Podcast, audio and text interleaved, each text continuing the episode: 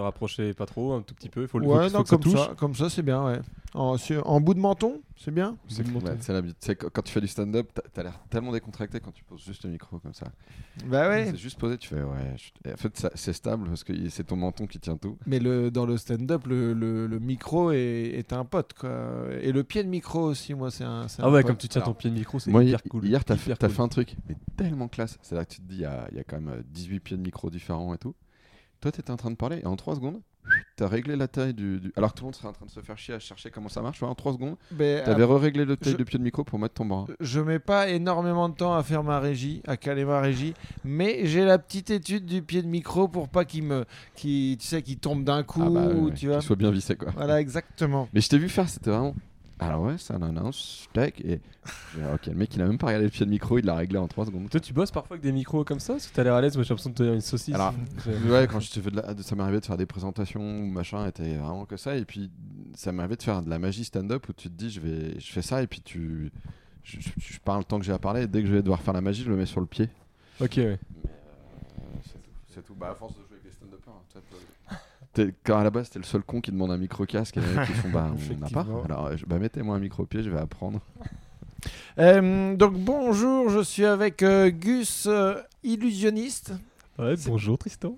et François Martinez. Ouais, qui n'a pas de profession apparemment. Bah non, en fait, c'est François Martinez officiel. Non, c'est parce que je donnais son nom, euh, son nom de Instagram, Ouais. parce que euh, j'ai deux trois petits trucs à dire à ceux qui nous écoutent avant de commencer. C'est que d'une, euh, la proposition du podcast a été faite il y a trois heures à peu près. Exactement. Donc Sur un vélo avec des pneus de 15 cm de largeur. Voilà, et de la neige exactement. sous les pieds. Que moi je n'y connais rien en magie parce que vous êtes magicien, illusionniste, on va voir ça tout à l'heure, mais bon, j'y connais rien du tout. Et que j'ai voulu voir ce que vous faites un petit peu, puisqu'on ne- on ne se connaît pas, enfin très peu, Très quoi, peu, depuis 2-3 jours. Euh, et en fait, le Wi-Fi à l'hôtel est pourri. Donc, je- je- je- vraiment, vous arrivez un petit peu vierge pour moi, les gars. C'est Tant mieux. voyage en terrain inconnu. Quoi. Eh ben bienvenue. On ne sait pas On euh, où on va aller.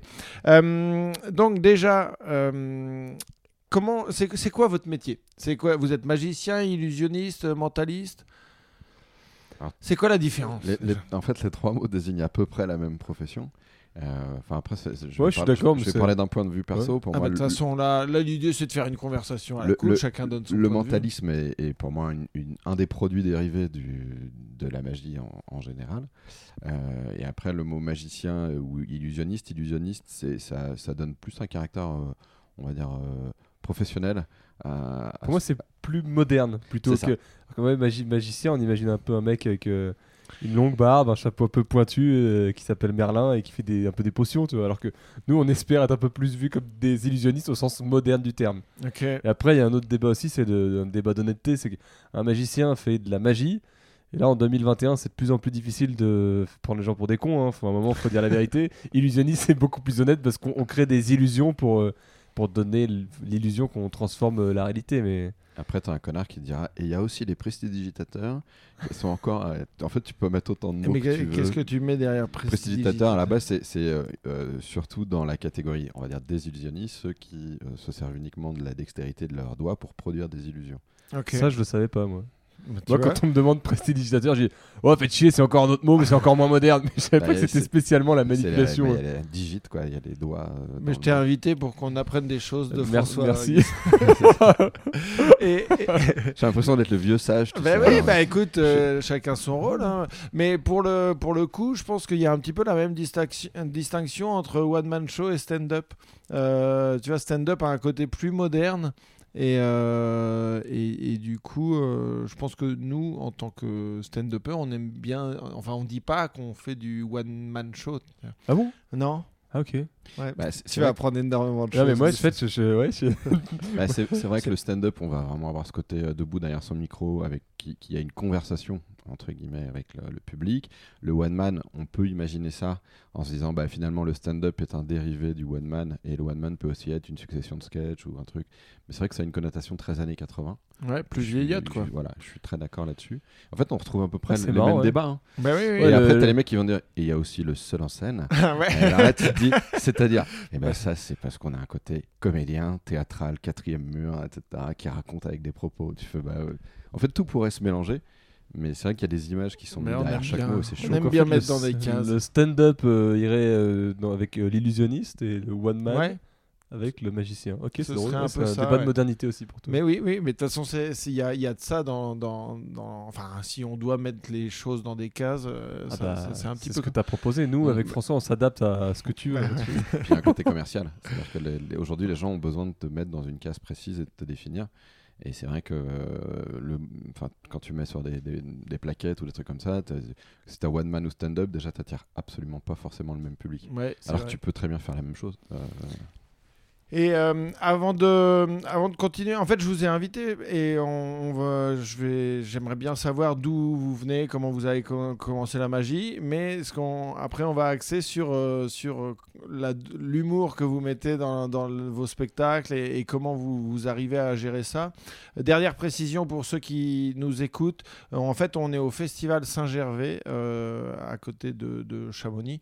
Le maire va pas être content qu'on au pied du Mont Blanc. On est au pied du Mont on est Blanc. au pied du Mont Blanc et en fait le, le festival a, a lieu euh, en streaming avec, euh, avec un peu de public, des bénévoles et des membres du jury, tout ça. Mm. Et donc c'est comme ça qu'on s'est connus. Gus, on a pris le... le, le, le- C'est- on a fait le trajet navette, ensemble depuis la gare, donc voilà. on s'est Exactement. on s'est mis dans la même et team. François, tu as tes chiottes qui sont collées à ma tête de lit. Donc voilà, ça, ça rapproche. hein, ça. Une intimité immédiate. Et, euh, et c'est pas facile d'être ici parce que parce qu'on sait plus où donner de la tête entre l'acrobranche, la via ferrata. On a l'impression d'être dans une espèce de colo euh, où, où effectivement tu as, des activités cochées tous les jours. Mais Et ouais, tu- ouais. et si tu veux être dans le groupe, il faut faire les- toutes les activités. Et manger. Encore plus avec le fait qu'ils ont annoncé le confinement le- la veille de notre départ de- en colo, donc ça fait vraiment. euh, tu dis, on a laissé les autres galérer à dernier Paris. espace de liberté. Il y a une espèce de culpabilité qui s'est installée en Ah nous non, quand même. c'est fini la Ah culpabilité. non, ouais, Avec- non, ouais, avec- non mais je veux dire au début, tu sais au début tu dis bon quand même les autres sont en train de galérer. Et puis à un moment tu fais putain on bouffe les bains, on est bien, on s'en bat les couilles, on profite. Euh, alors, pour rentrer dans le vif du, du, du sujet, euh, comment vous avez commencé à être euh, magicien, enfin illusionniste? C'est devenu depuis tout petit ou c'est venu un peu sur le tard? Alors normalement si je connais bien l'histoire de Gus, tu vas avoir une réponse beaucoup plus traditionnelle que la mienne ici. on va peut-être commencer par. Ah ouais. Ah, moi, moi, j'ai commencé à 20 ans en fait. J'ai découvert la magie par hasard avec un, un copain qui m'avait. euh, je faisais une école de commerce. J'étudiais à- j'étudiais en Chine, à Hong Kong. C'est pas pour rendre l'histoire plus sexy, mais c'est Non, là que non, ça mais c'est parce que moi aussi j'ai fait une école de commerce Ah, et c'est on drôle, est nombreux. à- J'ai fait euh, la. Maintenant ça s'appelle Rouen Business School Ah ouais et c'était Néo. euh, non, c'était l'IFI, Ouais, je vois très euh, bien. Néoma. Je, je vois, j'ai fait à Lille. Et C'est Ouais, une post-bac en 5 ans. Et bref, en deuxième année, je suis parti étudier à Hong Kong. Et je me souviens d'un tour que j'avais appris quand j'étais tout petit, que j'ai refait à des copains. Puis il se trouve que j'avais un copain là, qui, a- qui avait un DVD de magie de Bernard Billis, qui est le magicien du plus grand cabaret du monde. Et il me l'a- il me l'a filé. Et bah, en école de commerce, on a beaucoup de temps libre. Mais alors à l'étranger, c'est encore, euh, c'est Ouais, encore ouais. plus le scandale. Et donc je me suis mis à la magie au taquis. Puis j'en faisais dans des bars, dans des restos, le soir, tout le temps. Et de, de fil en aiguille, euh, bah, je bossais beaucoup plus la magie que mes cours de marketing, finance, euh, entrepreneuriat, tout ça. Et j'ai fini mon école de commerce. J'ai commencé à travailler un petit peu. Au, au- enfin, j'ai même beaucoup bossé au pourboire à Saint-Tropez, à Val d'Isère. euh, donc je me faisais saison d'été et d'hiver pour faire un maximum de close-up et puis bosser quoi, pour apprendre à faire de la mais magie genre aux- dans aux des, euh, dans des clubs med ou Non, euh, dans des, euh, à Saint-Tropez, c'était plutôt des. On peut appeler ça des boîtes de jour. C'est des, c'est des restaurants euh, sur la plage de Pamplonne. ça démarre à 13h. ça sert à manger jusqu'à 16h. et à partir Pamplonne de qui est 16h, euh, euh, plage très branchée. Ouais, c'est plutôt l'endroit un peu chic, branché, set, un peu un peu trop chic, mais en fait l'idée c'est de là-bas il y a plein de gens de alors c'est il y a des il y a des producteurs, des gens de, de showbiz, des acteurs, tout ça. Puis il y a aussi beaucoup de gens qui ont des entreprises et qui sont susceptibles de nous faire bosser. Nous, en magie, on bosse beaucoup en événementiel, donc euh, on a cette chance-là de- d'être assez pratique à, à mettre dans une soirée événementielle. Un peu Donc, comme le euh, stand-up, tu as besoin d'une Ouais, c'est personne. ça. On a un sac à dos. Parfois, on amène une valise pour faire genre on a du matos, mais en vrai, je pense qu'on a ce point commun avec François d'aimer la magie euh, efficace avec peu de matos et beaucoup d'humour. Et donc, bref, après euh, saison, j'ai fait un peu d'événementiel euh, pendant euh, 4-5 ans. Et mon rêve, c'était d'avoir un spectacle que j'ai eu il y a 3 ans. Et depuis, euh, je fais mon pestacle euh, quand il n'y a pas le Covid et, et la vie est cool. Ok, cool. François C'est pour ça que j'ai- j'ai- j'aime bien Gus, parce qu'en fait, on, on a le même le même parcours de démarrage. Globalement, tous les magiciens vont te dire Ah, J'ai commencé à 8 ans parce qu'on m'a offert une boîte de magie et ça a été un véritable déclic. Ouais, et c'est, tu verras, 90% des magiciens comme ça. Et en fait, moi, j'ai eu une boîte de magie à 8 ans. J'ai absolument pas aimé. J'ai pas ouvert le cadeau. Bah, je l'ai rendu. En fait, je l'ai ouvert et je me suis rendu compte que c'était pas simple en fait. C'était compliqué, il fallait bosser et tout. Puis ça m'a pas passionné du tout. Et à 14 ans, ma mère bossait dans une maison de retraite. Il y a un magicien qui habitait juste à côté qui est venu faire de la magie pour les, les personnes âgées. Tu te souviens de son nom? Euh, Roland Magnier, en fait. Et le truc qui est très drôle, c'est que je sais pas pourquoi ma mère est allée voir en disant Mon fils adorerait apprendre la magie. Et je serais d'accord pour lui donner des cours? Alors que Et pas du euh, tout. Quoi. Déjà, t'avais refusé la boîte. Ouais, et je sais pas pourquoi ma mère a eu cette envie-là. Moi, moi j'étais plutôt passionné de théâtre, je faisais du théâtre amateur à la base. Et puis, euh, elle rentre à la maison en me disant Tiens, j'ai rencontré un magicien, il veut bien te donner des cours, j'ai une carte de visite. Laisse-moi tranquille. Bah, C'était ça en fait. C'est-à-dire que pendant un mois, je dis Bon, et puis au bout d'un mois, je dis Écoute, je vais aller un jour, euh, un après-midi avec ma mère au truc, je vais appeler le mec et je vais y aller. Et j'y suis allé, et le gars m'a dit Ok, je suis d'accord pour donner des cours, qu'est-ce que tu sais faire? Et je dis Bah, rien. Il me dit Bah, rentre chez toi. En fait, ça m'a vexé. Et une semaine après, je partais c'est en voyage scolaire en Angleterre. Et le premier magasin dans lequel je rentre, il y a un bouquin de, de John Tremaine, euh, qui est une espèce de bouquin un peu euh, pour accéder à la magie pour le grand public. J'ai dépensé l'argent que mes parents m'avaient filé pour le séjour dans ce bouquin. J'ai passé ma semaine à bosser tous les trucs qu'il y avait dedans. J'ai fait chier toute ma classe. et je suis rentré. Et le, le mec, je lui dis Bah je, je sais faire ça, ça et ça. Il me dit Bah déjà, tu as compris les deux règles de base. Il faut avoir envie, il faut être motivé. Il faut travailler. Donc euh, pour moi, c'était le, plus beau cours. Bah, j'ai 14 ans, euh, j'étais en Troisième, troisième, un truc ouais. comme ça. Ah ouais. Et donc, d'un coup, tu, tu découvres un truc. Et une fois que, par contre, j'ai eu cette envie-là de, de voir l'impact que ça pouvait avoir, j'ai jamais lâché. Et j'ai fait, j'ai toujours fait ça. Après, moi, j'ai eu plein de métiers en parallèle, mais j'ai toujours fait de la magie, j'ai toujours travaillé et gagné un, un peu ma vie avec ça. De, de, après les- ton bac, machin, t'as- Euh, bah, en fait, t'as commencé à euh, bosser, comme ça. Moi, j'ai, alors ouais, en fait, j'ai commencé à bosser au moment où je passais mon bac. C'est-à-dire que j'anticipais déjà l'été en me disant, fera un peu de thunes. J'ai un pote qui bossait dans une pizzeria, il me dit, on cherche des livreurs. Euh, ok, je dis, bah j'y vais. Et en fait, euh, bah, j'ai commencé à bosser dans cette boîte en tant que livreur et je crois que j'ai fini euh, euh, six ans plus tard en étant euh, un des managers de la boîte et en dirigeant un resto en fait euh, là. Et en parallèle, j'avais fait toutes mes études d'ostéo. Et en parallèle, le week-end, j'allais faire des spectacles enfants avec des le potes. gars à quatre vies. euh, Bah, que- ce qui est drôle, c'est que souvent les magiciens, quand ils disent j'ai- j'ai deux tafs, ils disent magicien et ils sortent un taf un peu, un peu, un peu- un peu moins sexy, ouais. dans le sens euh, beaucoup plus traditionnel. il est magicien, mais en même temps il est ostéo, il est gynéco. Mais et oui, c'est ce que j'allais dire. C'est Arthur qui m'a dit ça. euh, Ouais, j'ai eu. En fait, T'as été gynéco On n'imagine pas non, pouvoir alors, non, mixer pas et la gynéco. Ah si, Ah a bah c'est moi Ah, si, c'est si. ce qu'il nous Non, a non, dit. c'est ce qu'il a retenu. En fait, moi, j'étais euh, éthiopathe et ostéopathe, c'est-à-dire que j'ai- passé mes deux diplômes. J'ai ouvert un cabinet et quand j'ai fait mon, mon mémoire de fin d'études, en fait, et ma thèse, ma, euh, ma spécialité, moi, ça a été de, de travailler sur le- la gynécologie. Donc, j'étais ostéo comme n'importe qui, mais les gens ont vite appris que j'étais spécialisé en gynéco, ce qui fait que je me suis retrouvé à bosser avec euh, l'hôpital de, de avec, euh, en partenariat avec les gynécos, qui donc m'envoyaient des patientes euh, au cabinet que moi je renvoyais. En fait, je travaillais comme ça et, sur le coup, ça peut faire chelou parce que tu te dis, mais sans jamais faire un seul travail interne, puisque c'est, on va dire que c'est pas autorisé légalement. Et donc j'ai été obligé moi d'éc- d'écrire beaucoup de théories et de travailler beaucoup sur euh, comment euh, soigner énormément de pathologies et les, appré- et les appréhender un peu différemment, euh, sans avoir à faire un travail manuel en interne Ok. restant dans la légalité. Mais c'est vrai que les gens, en fait, ils retiennent plein de trucs. Ils retiennent Ah, t'étais ostéo, tu faisais craquer. Après, quand les gens apprennent que ma spécialité c'était la gynéco, ils disent Putain, t'étais gynéco quand même. euh, Mm. T'as dû en voir Tu fais Bah non, pas tant que ça. Et tu t'en servais pour les spectacles de ce passé-là? Euh, pour le premier spectacle, on l'a évoqué. J'ai- je- je- on en parlait un peu parce que ça faisait partie de moi. Et puis finalement, euh, au bout d'un certain temps, ça s'est effacé euh, naturellement, en fait. C'est vraiment devenu mon passif. Mais c'est vrai que bah, j'ai été ostéo jusqu'en 2013 et j'ai commencé moi dans l'humour. Enfin, je faisais du spectacle depuis très longtemps, mais je, je me suis retrouvé dans le circuit de l'humour en 2012.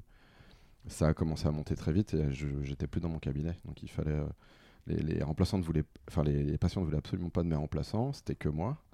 Euh, donc moi, je voyais tout doucement euh, ma patientèle qui baissait. Et en fait, un jour, j'ai fait, euh, je suis rentré, Bon. j'ai fait bon, euh, je vends tout. faut, faut que je passe à autre chose. Quoi. Ah ouais, Enfin, j'ai vraiment fait, je vends tout. Et en, en, en 20 jours, j'ai vendu mon cabinet. Et, je, suis pas, je suis devenu retraité. Quoi. Et quand, quand tu dis que t'es à- Ton banquier a fait un AVC, toi tu t'es mis à la à Mon retraite. 27 banquier, mon banquier, il était fou. hein. et quand tu dis que t'es venu dans le milieu de, de l'humour, c'était euh, c'était pas voulu au départ? Alors en fait, j'étais très très inconscient euh, de- des choses. C'est-à-dire que moi j'avais écrit un spectacle et puis euh, on était, en- j'ai travaillé très longtemps en duo, euh, spectacle enfant euh, et déjà un peu magie humoristique. Et puis mon partenaire, lui, tout d'un coup est, est parti dans une autre voie. Je me suis retrouvé tout seul et puis j'avais jamais eu. En fait, je me suis rendu compte j'étais toujours caché derrière quelqu'un pour faire les choses. C'était rassurant. C'était, tu vois, j'étais toujours le, le deuxième. Et, euh, et un coup, tu dis bon bah je vais y aller solo. J'ai écrit un spectacle, machin. Et puis à un moment, j'ai, euh, je reçois une proposition d'un théâtre parisien, euh, un petit théâtre parisien, Lorette Théâtre, qui me dit on a un créneau tous les vendredis, euh, si vous voulez. Et un coup, tu fais bah ouais, je vais aller à Paris. Et quand j'arrive à Paris, on me dit bah si tu veux qu'il y ait du monde dans ta salle, il faut faire les plateaux. Ok. Euh, Donc, ça- absolument. ça, a été au départ pour le remplissage du spectacle. Bah, c'est ça. C'est-à-dire qu'en fait, le problème de Paris, c'est qu'il y avait un plateau de magie qui existait à l'époque, qui existe toujours d'ailleurs, et que des plateaux d'humour. C'est Donc- le- c'est lequel le plateau de magie? Je Ça s'appelle les Mardis de la Magie. Euh, je sais même plus où c'est parce que je, je l'ai pas fait. Je l'ai fait au tout début. Et en fait, euh, je me dis, bah, je vais m'inscrire. à- J'ai pris euh, Google, comme ferait n'importe quel stand-upper. J'ai fait euh, sc- scène ouverte Paris. Ouais, ouais, ok. J'ai fait la liste des scènes ouvertes et j'ai contacté toutes les scènes ouvertes en disant, je voudrais jouer. Et hum, bah, ma première scène ouverte, ça a été euh, le Field. Ouais. Euh, et en fait, bah, je me suis retrouvé tout de suite dans le réseau humour et c'est terminé. Après, j'avais fait le Field, point virgule, la Deb Jam. euh, je me retrouvais que sur des scènes comme ça. Ok. Et d'un coup, bah, je me suis rendu compte finalement, oui, effectivement, mon personnage était plus calé sur ce réseau-là, et qui est quand même un réseau euh, euh, pour pouvoir jouer en café-théâtre. C'est vrai qu'on fait beaucoup d'événementiels, mais moi je fais- je fais facile, partie quoi. de ceux qui ne jouent quasiment qu'en théâtre. Ok. Et le, le- le réseau, euh, le réseau théâtre, il, il s'en fout des magiciens, quoi. Et, du coup, l'humour euh, à l'intérieur de votre, spectacle de, magie, ça, prend combien de, pourcentage, on va dire c'est, calibre, enfin c'est chiffrable? Moi, j'ai pas de réponse en chiffres, mais en, état d'esprit, euh, euh, je pense qu'on sera d'accord. Le maximum possible, c'est-à-dire que si la magie, elle est, enfin, je sais pas si on la magie est au service de l'humour ou l'inverse, mais en tout cas, l'i- l'idée, c'est que grâce à la magie, on crée des réactions qui sont complètement qui, sont, qui sont vraiment très, très étranges et qui peuvent être parfois très folles et qui, qui transmettent vraiment des émotions au public qui, sont cool. Donc, quand on a une, deux, trois, quatre personnes sur scène, l'idée c'est euh, vraiment le- l'autoroute, c'est le tour de magie, mais je vais prendre un maximum d'air d'autoroute de- pour prendre euh, un Starbucks, un café, un machin, tout ça. Enfin, on, se- on nourrit de blagues et un maximum parce que grâce à la magie, on a cette chance de faire faire des choses aux gens, qu'ils en vivent, euh, des, enfin, des choses. C'est très brouillon ce que je te dis, mais un maximum d'humour. je, me- je me suis pris pieds dans le tapis. François, je te laisse. euh, euh, moi, la construction était différente. On a écrit un one-man. Ok. C'est là, on a fait une vraie écriture d'humour avec mon co-auteur. Euh, en fait, on s'est, on s'est rencontrés au field. euh, j'avais déjà mon premier one. Et en fait, il- lui il n'écrivait que pour de l'humour. Et, et donc, il- on, on a effacé le premier spectacle. C'est-à-dire qu'il m'a dit euh, C'est bien, hein, mais, Mais c'est euh, chiant. on va réécrire beaucoup de trucs, puis tu vas arrêter de chanter. Chanter? Ah ouais. Et je- je- Même, aujourd'hui, même, même toi, t'avais l'air saoulé. non, mais- ah ouais. Même moi aujourd'hui, je me dis comment est-ce possible que ça, ça soit passé pendant des mois sans que personne me dise mec, c'est horrible quoi. Mais tu Je- chantes bien, t'aimes chanter Non, non, non, non, je chante très T'aimes chanter, mais J'adore tu chantes- chanter. Je chante. Je passe. En fait, je, je- je- j'ai tendance à chantonner tout ce qui se passe, tu vois, Euh, à répéter même les, les conversations en chantant. ou- Alors, c'est- si ou- tu peux ne pas le faire pour la prochaine heure. tout va bien. On a dit ça, on, on m'a dit on dégage ça, et puis en fait, on, on a, eu la première, la construction du premier spectacle était une construction autour de, on a des effets magiques et on va les scénariser pour qu'ils soient drôles. Et la deuxième, c'est qu'est-ce qu'on veut raconter dans le spectacle. Et une fois qu'on avait toute notre trame avec nos, vraiment le texte écrit, on s'est dit, maintenant, comment on peut servir le propos en l'illustrant avec de la magie et qu'est-ce qu'on peut apporter comme magie à l'intérieur? Je me rends compte vraiment, je sais pas si c'est un débat de maturité, mais je, moi, je, me suis posé beaucoup, beaucoup, beaucoup moins de questions. euh, euh, en fait, c'est ma- c'est marrant parce que du coup, on, on se découvre ici, et là, dans la discussion, moi, mon, mon- on peut parler de process de, de création. Je, je prends une passion qui me fait délirer et je me dis comment je peux mettre de la magie dedans. Donc, euh, j'ai un numéro sur du tennis parce que j'adore le tennis, un numéro avec un fusil harpon parce que j'adore la plongée sous-marine, et chacun de mes numéros, en tout cas mes numéros signature, parce qu'il y a aussi des choses qu'on prend à droite à gauche, qu'on remixe à notre sauce, tout ça, mais mes numéros signature, c'est que des délires ou des, des passions euh, sportives que j'ai mêlées à la magie. Mais après, euh, ouais, c'est vrai que. Bah, en fait, ce que tu dis, c'est exactement le même process. Ouais. Bah oui, c'est-à-dire que tu, tu es parti de quelque chose qui- que tu aimais et tu te dis maintenant comment je pourrais y incorporer de la magie pour sublimer cette passion. Ouais, oui, si, oui, c'est vrai. C'est vrai, ça raconte différemment, mais dans l'idée, c'est un peu le et c'est même. euh, l'inverse de beaucoup de magiciens qui finalement achètent un tour ou se disent j'ai un tour et maintenant comment je vais pouvoir mettre des petites vannes à l'intérieur. Mais alors justement, que ouais, parce que euh, ça, en fait, moi, je, je, enfin, je, je sais qu'il y a des trucs, hein, Mm. mais vous, a- vous achetez des. C'est c'est dommage que ça soit pas filmé, parce qu'il faudrait voir ton, ton smile quand tu dis ça. Parce qu'il Là, de se t'es- dire putain t'imagines si pour les stand-uppers on avait des Je suis avec deux petits on- bâtards qui on- peuvent, à mon avis, pour quelques euros, me lâcher deux trois gimmicks. euh, pour- non, mais, non, mais parce que, vous- en fait, ça, ça s'achète des tours de magie. Mais grave. C'est un, un- un vrai business. Il y a des choses qui s'achètent pas, c'est euh, l'originalité, Ouais, ouais. la personnalité sur scène et, euh, et- et la manipulation. Nous, on aime les manipulations. C'est il y a des manipulations, on les travaille pendant deux ans avant d'oser les faire euh, à des gens. Mais il existe euh, heureusement, malheureusement, des gimmicks qui sont des, des, des- des- petits objets ou des grands objets euh, truqués d'ailleurs qui ne servent uniquement à faire de la magie. Un bon exemple de gimmick, ça peut être une boîte pour couper quelqu'un en deux. Je, veux dire, c'est les boîtes pour. euh, J'en parle. euh, je, dis pas que c'est nul, ça fait partie d'une autre époque, mais c'est des boîtes qu'on ne voit que pour couper les gens en deux. Donc, par exemple, quand on parlait du débat de modernité avec illusionniste magicien. Bah, typiquement, euh, moi dans mon spectacle, je veux que tout ce qui soit sur scène soit des choses que Du quotidien. Ouais, du quotidien. Les gens ils rentrent chez eux. J'ai fait de la magie avec une bouteille de vin, une raquette de tennis et un fusil harpon. Tout le monde n'a pas un fusil harpon sous son lit. Mais dans l'idée, c'est des, c'est des objets qu'on va recroiser ailleurs qu'au théâtre. Et c'est ça qui, qui rend le moment encore plus magique. Et, Ah, et- et ça le rend plus magique pour les gens parce qu'ils se disent putain j'en ai un et il peut pas faire ça. Ouais, Tu vois Alors oui, j'ai une balle de tennis chez moi, Et- mais. euh, bien, ne fait- ne fait et pas ça, C'était pas la question à la base, mais ça rejoint un petit peu. C'est que oui, il existe de la magie que tu, tu peux acheter. Tu peux acheter plein de tours de magie et des tours de magie, des, des effets visuels qui sont super. Tu vois, escrocs. Un- un- non mais un livre qui s'enflamme tout seul, que tu recharges avec un petit peu d'essence, tout c'est pas des trucages graves, on peut, on peut en discuter sans souci. Mais il existe vraiment des gimmicks, mais qui, qui, qui fabriquent pas des spectacles, c'est plus des, des petits, euh, des petites respirations, des choses. Et c'est aussi des procédés qu'on utilise, euh, qu'on peut remixer autrement, qui font des super tours signature parfois. Pour moi, le meilleur parallèle avec le stand-up, c'est. euh, moi, je, on- je peux faire des effets que j'ai trouvés dans des bouquins qui sont fin 19e ou des trucs. En fait, tu te dis, bah, ça a toujours existé. C'est juste que c'est la façon dont je vais le faire qui va faire que c'est à moi. Mhm. Et en fait, dans le stand-up, c'est exactement la même chose. C'est-à-dire, parler d'un thème, tout le monde le fait. Mais c'est les angles que tu vas utiliser pour l'aborder, la façon dont tu vas le faire, la façon dont finalement ça va devenir toi. C'est ça qui fera toute la différence avec un autre stand-upper. Mais euh, au tout départ, quand je disais vous achetez des tours, euh, déjà c'est parce que j'étais surpris. Euh, mais en fait, c'était pour revenir au truc de, de comment ce que tu mets comme humour dedans. Il n'y a, y a jamais une fois où tu as vraiment envie de faire ce tour et après tu l'achètes et tu, tu te dis justement comment je vais l'amener, je vais me- mettre le plus de blagues possible à Ah, l'intérieur. si, si, si, Si, si. ça arrive, Parce que des fois, tu as un coup de cœur pour un truc. Ouais, c'est ce que j'allais dire. tu te dis, ah, cet effet-là. euh, Ouais, parce que euh, je veux le il te faire, correspond vachement sauf bien. que- me plaît. Sauf que le souci, alors tu vois, au copy comics, c'est un, tel- un truc tellement fabuleux euh, dans l'humour, parce que ça existe euh, vraiment. Mais dans la magie, euh, on n'a pas cette- cette- cet axe de défense-là que peut être copy comics sur le droit d'auteur, parce qu'il n'y a pas de droit d'auteur vraiment pour la magie. Mais tu peux avoir. Euh, t'as un, un mec magicien qui vient de voir jouer, et tu vas faire un numéro euh, qui est quasiment inconnu, euh, que, que tu as réussi à trouver dans le truc, tu y as mis tellement ta personnalité, le mec il peut très bien sortir, aller sur internet, acheter exactement le même tour que toi, et il le fera dès le lendemain. Et en fait, d'un coup, tu, tu, tu- Et puis tu peux pas lui dire, euh, bah t'as pas le droit de le faire, puisque c'est... en Oui, vente, t'as il acheté est- le même. il- Et il y, a est sur encore, il y a Amazon. encore pire que ça pour moi. C'est là par exemple c'est pour un tour qui est qui est acheté et il y a aussi les tours qu'on Qu'on développe, qu'on- ouais. qu'on développe. Moi un exemple super simple c'est euh, j'ai développé un numéro où je fais penser à un super héros et j'explose un ballon d'un mètre de large rempli de paillettes donc je, je jette une carte dans le ballon il explose et les paillettes dessinent le héros auquel pense le pense le gamin sur scène. J'ai pas inventé le ballon qui mesure un mètre de, diamètre et j'ai pas inventé non plus le, le concept des paillettes, mais toute cette chorégraphie en jetant une carte et tout, c'est mon numéro, c'est un truc un peu signature que je fais pour un gamin qui marche bien et ça m'a pris vachement de temps. C'est pas pour dire que c'est génial, mais ça m'a pris du temps. Et il y a un mec qui me suit sur Instagram qui est australien et il fait Australia Got Talent et il fait exactement ça, mais te- on met les deux vidéos à côté, il utilise le même support pour tenir le carton plume, les mêmes paillettes, la même taille de ballon, il lance la carte de moins loin parce qu'il l'a pas assez bossé, ça c'est pas grave, c'était mon petit pic personnel. Mais- et puis il fait 10 millions de vues, tu vois. Ouais. Et moi je l'ai écrit sur Instagram, j'ai dit pas, pas énervé, pas de négociation de rien, parce que Non, mais- comme tu disais, on peut rien demander. Puis le mec, il a 20 ans.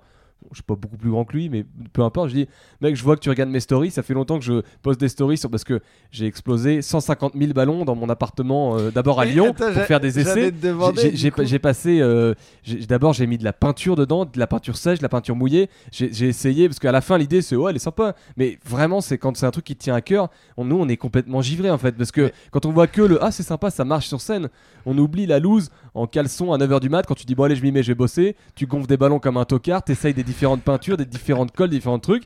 Et le mec, il chope le système de fin. Et je dis, bah, c'est pas très chic. Après, juste euh, écris-moi 5, ça te Gus, tu, me tags, comme ça, au moins, il va pas y avoir des Australiens qui vont me dire, bah, dis donc, Gus, c'est marrant, tu fais comme notre mec à. Et ça, c'est pire. C'est qu'après, c'est les mecs qui viennent te voir toi, parce que lui a fait plus de vues, en disant Ah, Lyon, euh, ça va, tu t'es pas fait chier, t'as pris le Ouais, numéro heureusement, il a mis, d'Australien. il a mis le, le crédit que j'ai que j'ai capturé d'écran juste pour euh, pour l'avoir et me dire ok au moins il a il a le il, a- il, il est pas en mode excuse mais il, il- il accepte tu vois il, il le reconnaît ça aurait été pire que là ça m'aurait vraiment vénère par contre j'ai même, c'est marrant parce que les Australiens ont comme ça. Pareil, en fait, en magie, c'est tu, tu peux acheter plein d'effets différents et puis ce qui va, c'est comme en musique en fait. Les, les notes de base sont les mêmes pour tout le monde. C'est juste l'arrangement que tu vas en faire qui vont faire que c'est ta mélodie. Enfin, moi, je compare Ouais, je toujours suis ça carrément d'accord. Et, euh, et ça m'est arrivé pareil avec une Australienne aussi. J'avais monté tout un numéro sur euh, comment les magiciens se séduisaient, euh, etc. Avec des effets construits, montés, avec des vannes, etc. Et en fait, un jour, je vois la vidéo promotionnelle de cette meuf qui passe. Et c'est presque à la musique près.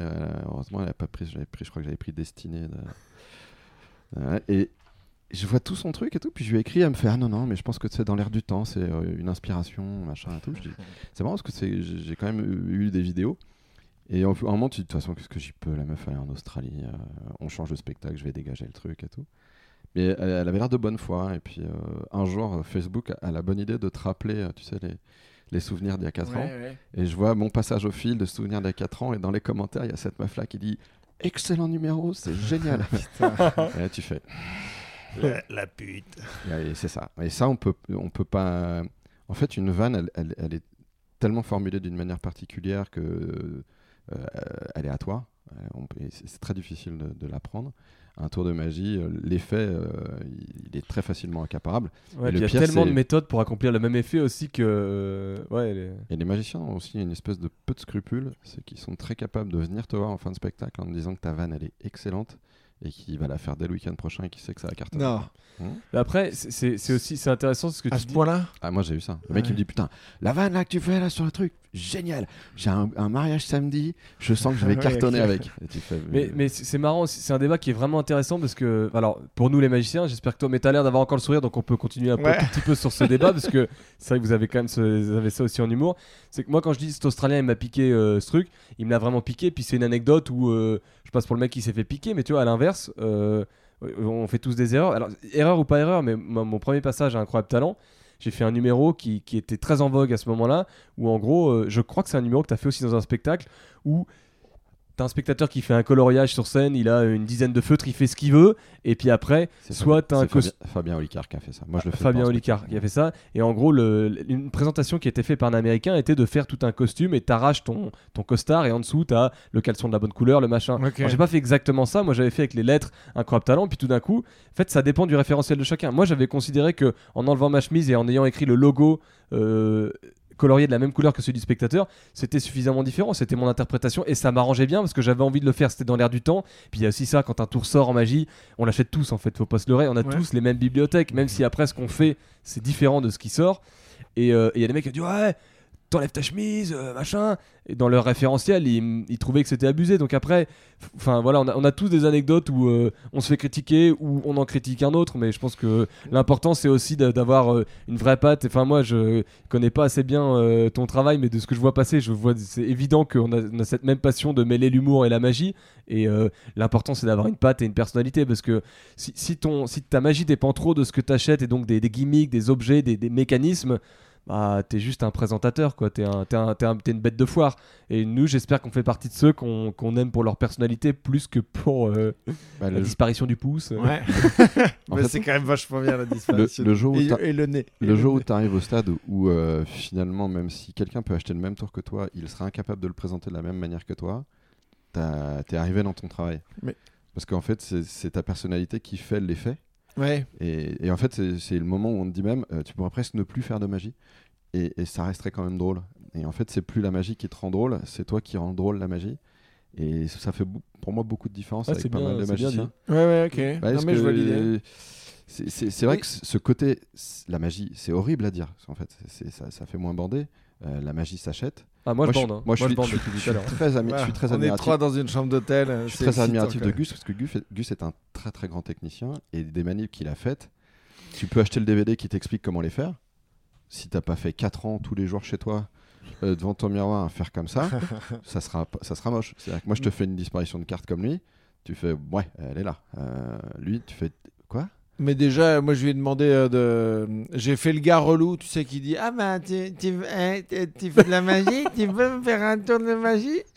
Et il a joué avec un cure-dent, il a vraiment fait le truc, mais qu'on fait un enfant, tu sais, avec le. où tu, tu dis il est où, et puis tu, tu jettes le, le chiffon au-dessus de lui, mais non, il a juste fait tomber son cure-dent, et moi, j'étais Ah, putain, ouais, vachement, vachement bien. Ah, Et les autres, ils sont là, mais t'as pas entendu qu'il y a un cure-dent qui est tombé par terre? Alors la, non, mais la disparition quand même était propre. Après c'est vrai que j'ai tenté de m'en décharger dans un endroit un peu ambitieux et finalement ça a fait du bruit. Mais toi t'étais tellement... En fait c'est les spectateurs aussi. T'as ceux qui... Ça c'est un bon exemple parce que je fais disparaître le cure-dent et après pour montrer les deux mains vides je, je fais une autre manip en plus. Mais toi il a disparu donc t'es content, t'as le sourire, t'as un spectateur qui a envie d'être surpris. Et as d'autres qui continuent à scruter. Donc évidemment sur la deuxième partoche vu que j'ai fait du bruit, et ben il y en a qui, qui Ouais, perdent un peu le... Mais parce que tu vois, hier j'étais à table euh, avec euh, Arthur Junio, Ouais. donc, qui, qui, est, qui est magicien aussi. Ah, bien sûr. Enfin, qui, qui, enfin, je sais pas s'il est. Oui, si. Ah, nous, on le considère comme magi... en tant Ouais. que magicien, on le considère comme magicien. Il Ouais. connaît énormément de magie. Il a mis en scène plein de spectacles de magie. de la magie. Non, non, mais, oui, magicien, oui, oui. voilà. mais non, mais je suis con. En plus, je suis allé le voir. ils étaient en trio avec. euh, Ah bah oui. Tout est écrit. Bien sûr. Voilà, exactement, c'était vachement bien. Et, euh, et du coup, on était à table avec Pierre Thévenoud. Et euh, donc, euh, voilà, Arthur a sorti le jeu de cartes et a commencé à, à lui faire un tour. Et Pierre, c'est un, c'est un chien qui veut pas lâcher son os, tu vois. Donc, il était un, est où ma carte Elle est où Ah l'enculé, l'enculé, arrête de me parler. Là, je sais que tu es en train de m'enculer. Alors que moi, je suis là, juste je regarde et je fais Waouh, j'ai rien compris, mais c'était génial. Bah, c'est quand tu arrives à amener un- justement les gens qui, pour qui la magie est un puzzle à un lâcher prise. C'est un moment où ils font euh, Oh putain, allez, c'est bon, je profite. Ouais. Tu te dis, c'est bon, j'ai Ouais, bien bossé. quoi. C'est vrai que c'est un bon que- challenge. Mais tu vois ce que Mais- tu dis, le, le tour pour enfants des, des boulettes, là, enfin, des Ouais. trucs que tu jettes. Moi, je vais le faire euh, demain en gala. C'est vrai Ah, c'était pas ça. C'était pas. un- c'est- juste une disparition. non, mais je sais, mais, mais- non, mais c'est pas ça. c'est- honte de- du tour Non, que j'ai tu- décrit. tu, non, tu vas voir pourquoi. Parce que, en fait, euh, moi, je vais le faire demain, ma sauce. C'est un tour qui est, qui- qui est très vieux, qui a été fait par Sliding dans les années 60, euh, qui l'a popularisé. Mais c'est vrai que c'est fou, parce que tu te dis, le mec, il voit pas. Bah, ce tour-là, ça m'est arrivé de le faire un soir où t'es. Comme toujours, t'as des mecs qui te font Ah, t'es magicien, vas-y, fais-moi un truc. Sauf qu'on était à un apéro, les gens étaient bourrés. J'avais avec des saucisses cocktail. Et j'ai fait disparaître toutes les saucisses cocktail comme ça, en les jetant par-dessus sa tête. Et moi, ma seule satisfaction, c'était déjà quelqu'un qui l'a fait Ah putain, c'est mortel. Et de me dire Le mec qui va un jour décaler le canapé va découvrir à peu près une vingtaine de saucisses cocktail moisies. Et tu te dis Bon, on est un peu bâtard quand même sur ce coup-là, mais c'était pour moi la plus belle disparition parce que ça, ça partait, ça tapait contre le mur, ça tombait derrière le canapé, c'était clean. Et, euh, et qu'est-ce qui, dans les, dans les tours que vous faites, qu'est-ce qui fait le plus marrer le public? Vraiment, pas, pas impressionné, mais euh, marrer. Qu'est-ce qui les fait marrer en magie? Ah, en magie? Bah, enfin, Alors, parce que sinon, ça va, je vais vous demander votre alors en votre fait, je je vais dire un truc. Normalement, la magie, la magie en elle-même ne fait pas rire. Elle, elle- elle crée une autre Ouais, c'est émotion. comment tu la désamorces. ouais. Elle, elle crée une autre émotion qui est la surprise, etc. Ce qui va faire rire, c'est euh, les- les- tout le texte que tu vas ajouter autour, en fait, la situation que tu vas créer et tout. Mais euh, ça, c'est un, un vieux truc de cabaret qu'on on m'avait appris. C'est globalement, les gens commencent à se marrer quand on ils ont la sensation qu'ils ne sont pas le dindon de la farce, mais que c'est quelqu'un d'autre. Mais du coup, c'est tous les gens qui sont dans le public. Si vous prenez quelqu'un du public, là, ils sont détendus, quoi. Bah, c'est alors c'était un mec qui s'appelle Paul Daniels, qui était un grand magicien anglais, qui un, jour, on- j'avais eu la chance d'être son traducteur, avait dit si tu veux avoir l'attention de quelqu'un dans la salle, de, de toute la salle, demande à quelqu'un son prénom Ok. Et t'es sûr que tout le monde doit t'écouter Ouais, parce disant, que les autres sont Ah, déta- Qu'est-ce qu'il va faire? Qu'est-ce qu'il va- qui- Ah, il va prendre, il va prendre, il va prendre. Et le- l'homme est un peu un bâtard. euh, dans Ouais, ouais, fond. ouais. Genre, c'est pas moi, donc euh, je suis détendu, on va se foutre de la gueule d'un autre. Mais ce qui, voilà, ce qui fait rire, en fait, c'est les mêmes mécaniques. Il n'y a pas de Ouais. mécanique particulière à magie. L'humour, les- les- les- ce qui va faire rire, c'est les mêmes mécaniques qu'au stand-up. C'est euh, la possibilité de s'identifier à ce qui est en train de se passer, le fait que ça, te- ça te fasse des références à des trucs, qu'il y ait un angle un peu différent, de, etc. C'est- une vraie construction d'humour, en fait. Ok. Ouais, mo- moi, je, moi je, je pense, mais après, il faudrait plus poser la question au spectateur, mais moi j'ai l'impression que c'est plus dans, le, dans ma manière d'interagir avec les gens. Où, moi j'ai l'impression que la scène, en fait, c'est c'est ma piole. Et quand je fais monter deux, trois spectateurs sur scène, je les invite dans ma chambre et on va, on va triper ensemble. C'est dans, dans ma manière de, de m'adresser à eux et de et d'être presque plus, encore plus. Moi, je suis trop content de faire mon spectacle. Je suis encore plus excité que, que ceux qui montent sur scène par le tour. Et je pense que ça se sent parce que quand on, est content de faire ce qu'on fait, bah, les gens ils sont contents aussi. Donc euh, la manière de, de s'exciter, de s'enthousiasmer d'un effet alors que tu l'as fait toi-même. C'est pas pour euh, s'auto-embrasser les pieds, de dire c'était super mon tour, mais c'est de, de vraiment partager la folie de, de ce que parce que de toute façon on voit, on voit de la magie, on est surpris, on n'a pas l'habitude de réagir à de la magie, donc soit on est énervé, on va pas pleurer, donc euh, le, le- le mieux c'est de le désamorcer avec euh, une bonne vanne ou une bonne interaction avec euh, les gens, mais ouais je pense que c'est dans- vraiment notre manière de, de, de- de désamorcer euh, ce qui se passe, parce que Ouais, moi, je, je pense que effectivement le résumé, c'est que la magie n'est pas drôle en elle-même, parce qu'elle Ok, n'a jamais ouais. été construite pour être drôle. Elle est construite pour euh, biaiser l'essence. C'est le mec qui fait la magie, en fait qui est drôle ou pas drôle et qui choisit son interprétation. Parce que tu peux voir le même effet fait par deux personnes. Il y en a un, tu vas te pisser dessus, et l'autre, tu vas juste avoir l'impression. Tu vas de, sortir de la salle, prendre un coca, tu t'ennuies quoi. Alors, alors ça, c'est une troisième situation euh, qui peut arriver, effectivement. Et euh, qu'est-ce que je voulais. T'as préparé, j'aimerais qu'on dise aussi aux gens qui t'écoutent souvent que tu. Euh, on a beau, t'as la montagne à la cool, t'as un papier tout bien écrit avec au stylo. Tout, bien écrit. Non, bah, t'as une écriture dégueulasse, mais on sent que t'es préparé quand même. Bah, écoute, tu m'as dit à 17h c'est bien, il était 16h30. Euh, ça m'a laissé 23 minutes pour préparer avec du wifi dégueulasse. Et puis j'ai fait Attends, de, quoi que j'ai envie de leur dire? Euh, Leur poser comme question. Et euh, il y a quand même, euh, dans le. Il y a quand même Eric Antoine qui a fait un. Enfin, est-ce que. Je sais pas. Pour moi, c'est le magicien le plus connu en France. Non? il est, clairement le magicien le plus populaire en termes de remplissage. De... Il a fait trois spectacles qui ont qui ont été des succès. Il avait fait un mois à l'Olympia. Il a, il a, Mais- il a vraiment conquis. euh, Et en termes d'humour, j'ai l'impression que ça, c'est quand même le, le gars. Est-ce qu'il y a eu un magicien qui était euh, drôle? Enfin, parce que j'ai l'impression que lui, il est sur tous les galas d'humour. Enfin, il est vraiment. bah, il y a toujours eu des magiciens répertorié comme euh, humour. Il y a toujours eu des magiciens drôles. euh, Ça, il y a- en fait, c'est la magie humoristique est une des catégories de la magie. Ça Mais a toujours été. pas- Sauf que aujourd'hui, on a une médiatisation euh, qui n'existait pas à une certaine époque. Mais Mais parce Euh, que un, un, un magicien euh, drôle avant Eric Antoine, un français, euh, vous avez un, Alors, d'autres noms Moi, il y a juste un truc, c'est que Ouais. Eric, je trouve Eric, il est extrêmement talentueux, mais une des chances qu'il a eu dans chaque carrière qui fonctionne bien, il y a des moments où il y a des, il y a des timings. Mhm. Et euh, à- avant Eric Antoine, dans ce spectacle de magie humoristique, il y a eu euh, Magicien tout est écrit, qui, est- était, qui était mis en scène par euh, Arthur Junio.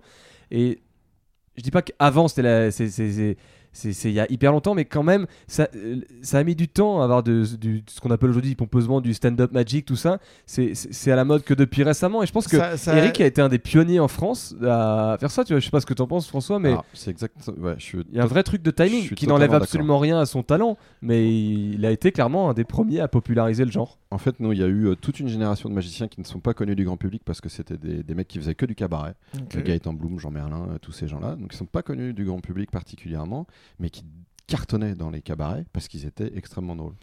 Mais c'était pas, on n'était pas, ça n'existait pas encore cette époque du café-théâtre. Et, et tout. Mais Ouais, c'était pas Eh les mêmes ben, réseaux. Eric ouais. Antoine, quand il est arrivé, euh, il a créé énormément de jalousie au- dans les magiciens pour ça.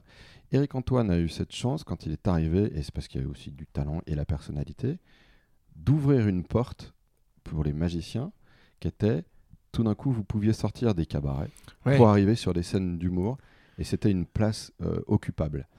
Et il y a eu une espèce de phénomène incroyable, c'est que d'un coup, comme on avait ce terrain de jeu qui s'ouvrait, tous les magiciens ont, voulu, enfin beaucoup de magiciens ont voulu devenir drôles. Il y a eu la même chose quand Gary Kurtz est arrivé en France. Gary Kurtz est arrivé en France, fait une émission sur M6 sur le mentalisme. Beaucoup de magiciens n'étaient plus magiciens, étaient mentalistes. Ok. Euh, Donc il y a, y a- Mesmer il y a est arrivé. Un, un peu de, de mode, quoi. Mesmer est bah, en fait, c'est une mode commerciale. Tu te dis, Ouais, ouais. truc qui se vend. Mesmer est arrivé, beaucoup de magiciens font de l'hypnose. Euh, ils sont hypnotiseurs, ils sont machin. Euh, c'est des phénomènes. Et tout d'un coup, Eric est arrivé. Et le problème, c'est que euh, faire de l'hypnose, ça s'apprend. Être mentaliste, ça s'apprend. Être drôle, ça ne s'apprend pas particulièrement. Et C'est en toi ou pas. Et la différence, c'est que pour moi, ceux qui ont bien, enfin, bien fait la transition par rapport à ce qui s'est passé avec Eric, c'est les gens qui faisaient déjà ça avant, qui n'ont jamais eu besoin de forcer le trait. Ou... oui, ou qu'arriver sur le marché en faisant ça directement, Ouais. quoi. Mais moi, j'ai galéré au début. hein. Quand je suis arrivé, je disais, bah, je suis humoriste, Mais magicien. Et que les mecs me disaient, ah bah, comme Eric Antoine. Bah, oui, enfin, c'est bon, pareil. À ce moment-là, on peut dire, je fais du stand-up et vous allez faire comme un tel. Et non, il y a quand même. Et, euh, et justement, alors toi, du coup, Gus, t'as t'as jamais fait de plateau euh, à Paris? Euh, de, non, de non, plateau, t'as jamais euh, fait du, du plateau d'humour euh, Jamais- jamais, avec non. des stand-uppers Euh, ah si, enfin j'en ai fait récemment, mais euh, j'en ai pas fait quand je- j'étais en, quand j'avais le projet de monter le spectacle. Aujourd'hui pour la promo, je me retrouve euh, sur des plateaux, euh, tu vois, genre euh, euh, le- les- un plateau des Chevaliers du Fiel à Toulouse ou les 50 comiques préférés des Français et euh, il y a euh, Ouais, un ouais, peu de magie et un peu de musique, donc on y trouve, on, on nous laisse plus facilement des places euh, dans, dans certains plateaux comme ça. Mais j'ai pas, non, j'ai pas vécu les, euh, les plateaux du monde. Enfin j'adorais le faire. hein, je sais pas, euh, c'est pas une, je connaissais même pas le... Mokiri, euh, le plateau que j'organise dans Ah, le 20e, cool. tu vas voir. C'est euh, à peu près deux fois grand comme la chambre. Euh, Mais- Aujourd'hui, c'est un luxe hein, de pouvoir, euh, même sur un petit plateau, on a très envie de, Ouais. de quoi qu'il arrive, de jouer. hein, c'est Bah ça notre passion. Carrément. euh, c'est pas une affaire de, de taille de plateau, Ah. mais. Alors que moi, c'est l'effet inverse. C'est-à-dire que moi, je suis absolument pas connu des magiciens. Je ne, je ne bosse quasiment jamais sur un- des, des festivals de magie ou sur des trucs. Moi, je ne bosse que dans l'humour. Je ne bosse que sur de la scène humour. et quand quand t'arrives euh, quand t'arrives sur un plateau d'humour, euh, les, les humoristes, ils te, ils te enfin les, les stand-uppers, euh, Mais oui, alors euh, souvent on te regarde un peu, un peu chelou parce que même quand j'ai débarré au début, pour, pour beaucoup de gens, les, les mecs qui étaient soi-disant magiciens et drôles, c'était des animateurs de Club Med en fait. Euh, donc on s'attendait à de l'humour de Club Med et, et, au début, oui, je, je pense qu'il y a eu l'effet de surprise où on me voyait arriver et puis tout d'un coup, tu, au bout d'une minute, ils font ah putain attends alors euh, ah oui donc ça, on peut, ils peuvent être drôles comme ça aussi et, et avoir de la répartie. Et être ça a capable beaucoup de gens avec la magie, euh, surtout en France, parce qu'en en France, on n'a pas du tout la culture du, euh, du magicien euh, à la Copperfield pour que tout le monde visualise, ou euh, même s'il il s'est beaucoup euh, modernisé, lui, il a suivi, clairement, il traverse toutes les époques, mais on a cette image de, de magie un peu plus ancienne où il y a des, il peut y avoir des, des- des femmes qui dansent aussi Ouais, pour ouais. détourner un peu l'attention. Tu sais, on a un peu ce, ce cliché Bah, un peu avec, des, quoi. ouais, un peu Ragardos avec C'est des ça. postures. Euh, ce qu'il n'est plus, mais ce qu'il a été à une époque parce que c'était cette époque-là. Mais pour le coup, lui, a vraiment, il a tout traversé, tout fait et toujours bien. Mais en France, on n'a on n'a pas du tout la culture du magicien superstar. Il y a très peu de magiciens euh, populaires en France et euh, on a plus. Je pense qu'on a le public français a vraiment plus envie de se marrer que que d'idolatraliser. Je sais pas quel est le mot français pour dire ça. Bah, en fait, non, il- non, idéaliser. bah, même quand tu parles mal français, on te comprend très Ah, bien. c'est cool. Ouais, je, je suis assez d'accord, c'est vrai que mais je pense que quand les gens viennent voir un spectacle, il faut qu'ils en sortent euh, euh, heureux en fait, quel que soit le, ce que tu as fait. Alors c'est juste que si tu enfin moi j'estime que si tu te vends en tant que magicien à l'intérieur, ta magie doit être de qualité euh, parce que bah, tu, tu dois y avoir de l'exigence dessus et si tu te vends aussi en tant qu'humoriste, il faut que ce soit drôle mais euh, en qualité et en quantité aussi. Et c'est un, enfin pour moi, ça a été un vrai taf de se dire, euh, euh, il faut que les gens se barrent sans se dire, ah, il, a- il y a plus d'humour que de magie. Oui, il faut que ce soit a- un ensemble un peu cohérent. Et, Il faut quand les euh, gens sortent, ils se disent, putain, je me suis bien marré. Et quand il y a eu de la magie, bah, ça déboîte. Ouais. Ok, c'est c'est plus comme ça que vous envisagez le truc. euh, Bah, moi, Ouais, toi. ça, moi, c'est. Moi, je suis d'accord. moi, Ouais. c'est parce que j'ai dit. hein. toujours. Enfin, c'est-à-dire que on en- j'ai eu beaucoup de débats avec des potes euh, magicos et tout, sur, parce que je travaille beaucoup sur l'histoire de la magie. Euh, je suis 100 fois plus calé euh, en humour. J'ai regardé 10 000 fois plus de vidéos d'humoristes, de stand-uppers, de machin, etc. t'en t'en as bouffé toi de beaucoup Ah, de ça mais, mais Ok. à chier. Enfin, Ok. je, euh, je- je- et, et alors que de la magie, j'en regarde, mais euh, c'est moins. Tu vois, je, je- Ouais, Moi, ouais. c'est complètement l'inverse, moi. Ouais, mais je sais, c'est pour que- ça ah là-dessus. ouais. Moi, je pense que j'ai vraiment. Il existe beaucoup de, de DVD de magie qui étaient des VHS de magie, qui, sont arrivés après les livres de magie que pas assez de gens lisaient, parce que mais même j'en lis aussi beaucoup, mais euh, moi j'ai bouffé une quantité de, de DVD de magie. Alors, pas forcément. C'est alors quand on dit ça, c'est des, DVD d'explication de techniques et de choses. C'est pas des DVD de spectacle. Ouais, Là où en ouais. humour, vous allez plus dévorer des, j'imagine Des- des, des, des- DVD, des spectacles, des- specials, des spectacles. Alors que nous, en magie, en tout cas moi, moi qui suis vraiment un geek de la magie. On en parlait, moi j'ai Mm. travaillé plein de manipulations dont je me suis jamais servi. Je continue à les bosser Et parfois, je me dis, faut vraiment que j'arrête de la bosser. Celle-là, je l'ai jamais faite en 5 ans. Et en fait, il y en a, je sais pas, elles me font du bien en main. Je dois être un peu, un peu givré, tu vois. Mais donc, c'est ça, les DVD de magie. Alors, moi, j'en ai consommé une quantité. euh, J'ai vraiment des DVD à te prêter, si tu veux. Ouais. Alors, j'ai pareil, j'ai une bibliothèque énorme, mais euh, en fait, je, je sais que ma nature profonde a, a d'abord été d'être Oui, humoriste Ouais. avant d'être Ouais. magicien. C'est pour ça que je fais commencer par le théâtre amateur Et- avant de faire de la magie. Et euh, alors, du coup, toi, tu, tu bosses avec un co-auteur. Ouais, Qui, co-auteur, euh, metteur en scène et un, un, un conseiller pour euh, développer la magie. Et qui est dans. Ah ouais, d'accord. Donc, t'as- t'as- tu bosses avec une personne annexe pour euh, les deux parties.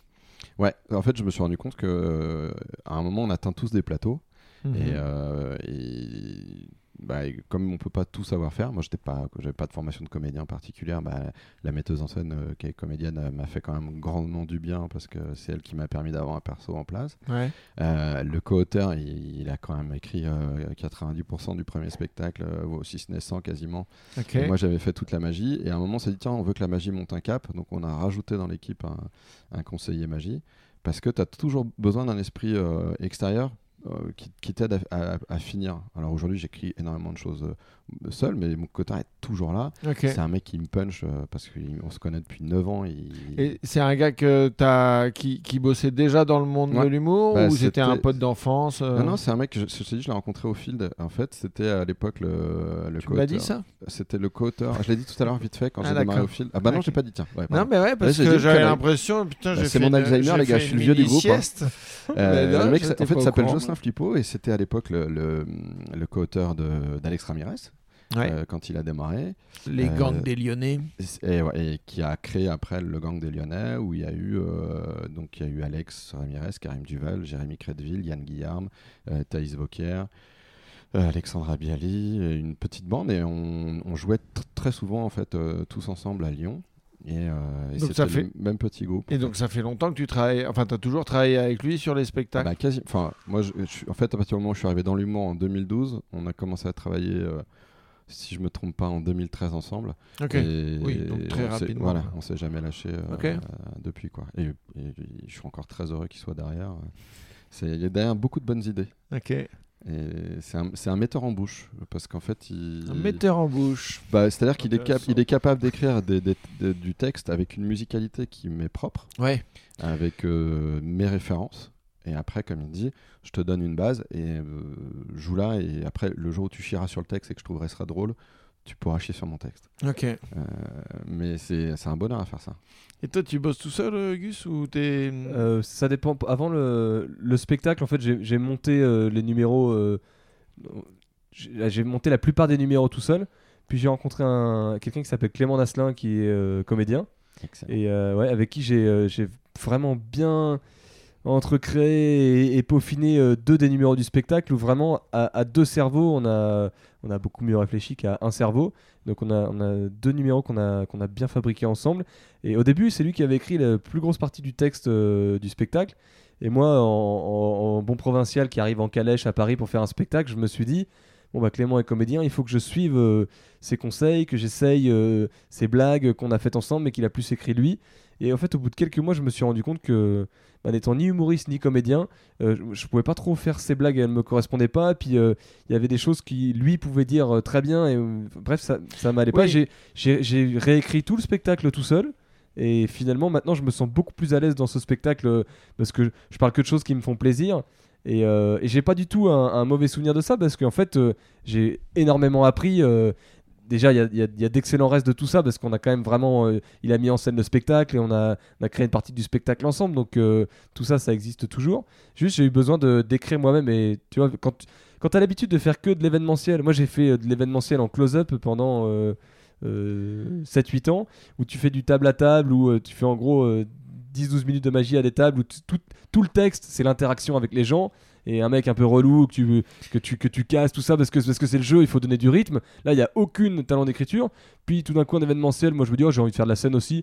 Bon, je vais leur dire que je leur offre un numéro en fin de truc, donc je fais un numéro de 5 minutes, mais en gros, euh, le, le- process du numéro implique déjà c'est pas mal de mots, et donc euh, dans ma tête, il n'y a pas besoin d'écrire plus que ça. Puis je fais 2-3 numéros, puis je me suis retrouvé à faire 15, 20, 30, 40 minutes en, en événementiel. Mais euh, donc pour euh, le, la cérémonie des vœux de Laura Merlin ou la Ouais, foire à la saucisse, c'est les c'est- les tout, comme tout est, tout, ouais, voilà, tout est toujours euh, très différent. Et moi, dans ma tête, euh, je fon- fonctionnais, je me disais, bon, bon là, je vais mettre 3-4 tours, et puis on verra bien. Et puis, je me fais.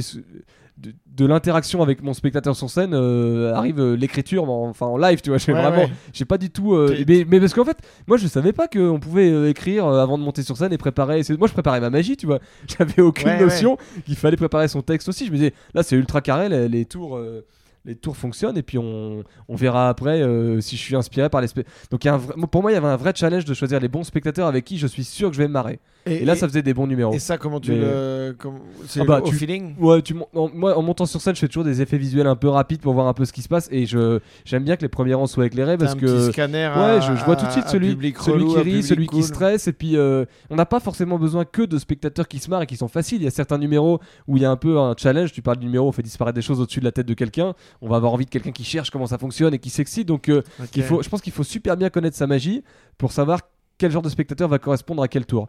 Et moi, c'était c'est la seule écriture que j'ai, que enfin, j'ai jamais Mais vraiment donc, t'as- écrit. T'as écrit en, impro, quoi. Et Enfin, complètement. avec, euh, et avec quand j'ai voulu, l'expérience et quand des j'ai close-up. voulu euh, re- remodeler à ma sauce le spectacle qu'on avait écrit avec Clément, euh, j'ai repris un peu cette méthode en me disant j'essaye des choses et puis euh, il y, a- il y a certains soirs où on a capté, je regardais, je gardais ce qui marchait. Pendant euh, quasiment six mois, mon régisseur plateau, il avait une feuille en coulisses et dès qu'il entendait une bonne vanne, il me la notait. Ah ouais, Et donc il me faisait quasiment des retours de metteur en scène. Il disait ça c'était top, c'était top. Dis donc ça là tu t'es clairement pris les pieds dans le tapis, tu vois. Et, euh, et moi, moi j'ai du mal à raconter un numéro drôle sur mon papier. J'ai l'impression que j'ai besoin qu'il vive. euh, Je sais pas si c'est de la paresse que je dis ou si c'est un vrai truc après, de l'instant. Il y, mais- y a différents. Enfin, moi, je pense qu'il y a, il y a déjà le truc où euh, t'es es plus euh, magicien de base. Bien Et sûr. ouais. donc, euh, du coup, c'est l'interaction que tu as voulu créer avec le public qui, qui, qui a fait ton, ton écriture. Et comme euh, il y a. Enfin, par exemple, Sugar Sammy, qui est un humoriste québécois, je sais pas si vous connaissez. Il a fait incroyable talent. Donc, euh, Ouais, mais il était pas là. Non, je connais pas Ah, il son. pas ouais, j'avais euh, j'avais un autre euh, Canadien dont on parle beaucoup moins en ce moment. euh, ouais, d'accord, Gil- Gilbert Rozan. Ouais. Mm. mais ouais. Mais euh, parce que du enfin, coup, sur les mêmes en lui, il, écrit pas du tout. Enfin, tu vois, il, il écrit euh, sur scène tout le temps, quoi. D'accord. ouais. Il se met jamais devant un, un ordi. Tu vois. Moi, j'ai besoin de me mettre devant un ordi, quoi. Pour, enfin, je note des trucs. euh, Mais moi, je, me, je, je, je, vais pas, j'y vais pas. Je fais pas comme les gars qui disent j'y vais au talent. Je, me prépare quand même Ah vachement non, mais- ma magie et mais- j'ai des idées de, de thèmes un peu, tu vois, mais mais je suis pas capable de, de le raconter euh, en dehors de sur scène. Pour l'instant, peut-être. euh, Peut-être ça viendra avec la, la maturité.